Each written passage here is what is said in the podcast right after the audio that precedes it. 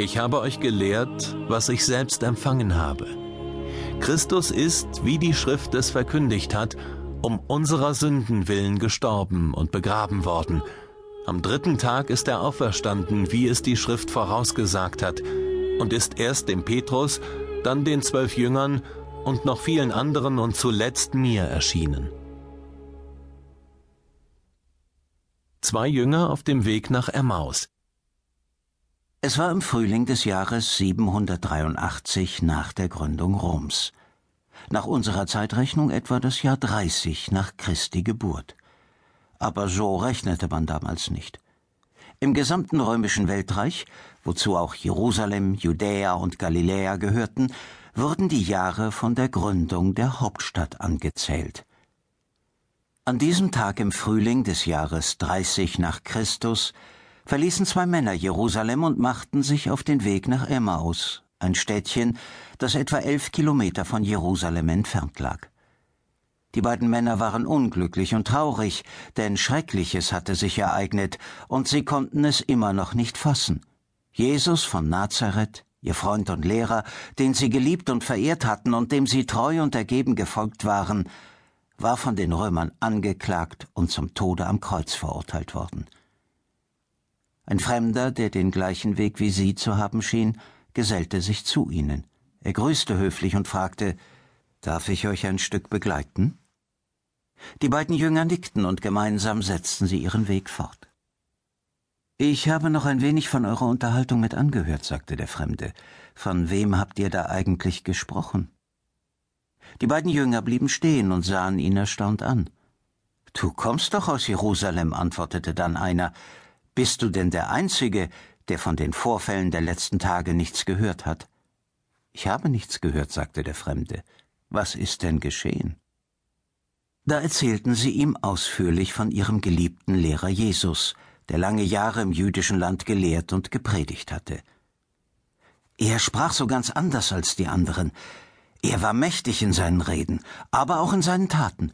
Gott muss mit ihm gewesen sein, denn er hat viele Wunder vollbracht. Wir gehörten zu seinen Jüngern und waren immer in seiner Nähe.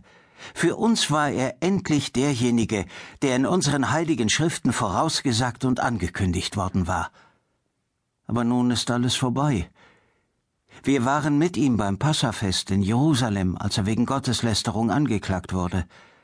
Dann hat man ihn den Römern ausgeliefert, und die haben ihn zum Tode verurteilt und ans Kreuz geschlagen. Heute vor drei Tagen ist er gestorben. Wir sind jetzt auf dem Weg nach Hause, denn wenn unser Freund und Lehrer tot ist, dann ist auch für uns alles vorbei. Nach diesen Worten setzten sie ihren Weg fort.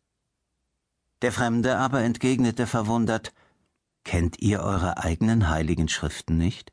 Die Bücher Mose und der Propheten? Steht dort nicht geschrieben, dass der Messias leiden muss, um dadurch in seine Herrlichkeit einzugehen? Passt denn nicht alles, was die heiligen Schriften von diesem Messias sagen, genau auf euren Jesus von Nazareth?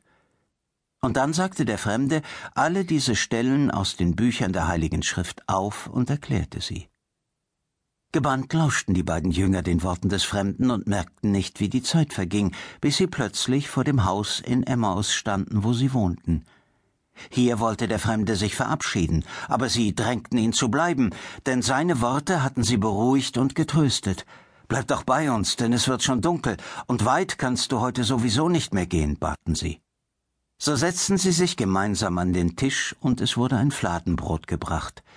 Der Fremde nahm es, sprach ein Dankgebet und brach das Brot in Stücke, die er weiterreichte. Da fiel es den beiden Jüngern wie Schuppen von den Augen, und sie wussten mit einem Mal, wer bei ihnen am Tisch saß. So hatte doch Jesus stets für die, mit denen er aß und trank, das Brot gebrochen. Sie saßen mit Jesus an einem Tisch. Kaum hatten sie das aber erkannt, da war Jesus auch schon vor ihren Augen verschwunden. Sie aber wussten jetzt, Jesus lebt. Deshalb waren die Worte des Fremden auch so tröstlich gewesen. Hatte nicht ihr Herz gebrannt, als er ihnen die Schrift auslegte? Vorbei waren Trauer und Verzweiflung. Sie sprangen auf, ließen alles stehen und liegen und liefen sofort nach Jerusalem zurück, in das Haus, in dem Jesu Jünger versammelt waren. Doch bevor sie hier überhaupt von ihrer Begegnung berichten konnten, riefen ihnen die Jünger aufgeregt zu Hört, unser Herr Jesus ist von den Toten auferstanden, er ist Petrus erschienen. Da erzählten auch sie, wie Jesus sich ihnen gezeigt hatte und wie sie ihn am Brotbrechen erkannt hatten. Nun wussten die Jünger wirklich, dass ihr geliebter Lehrer von den Toten auferstanden war. Nun wussten sie, dass der, dem sie bis zu seiner Kreuzigung gefolgt waren, nach seiner Auferstehung für immer bei ihnen sein würde. Deshalb gelten seine Worte und seine Taten über seinen Tod hinaus. Denn mit der Auferstehung Jesu ist ihre Wahrheit verbürgt durch Gott, seinen Vater.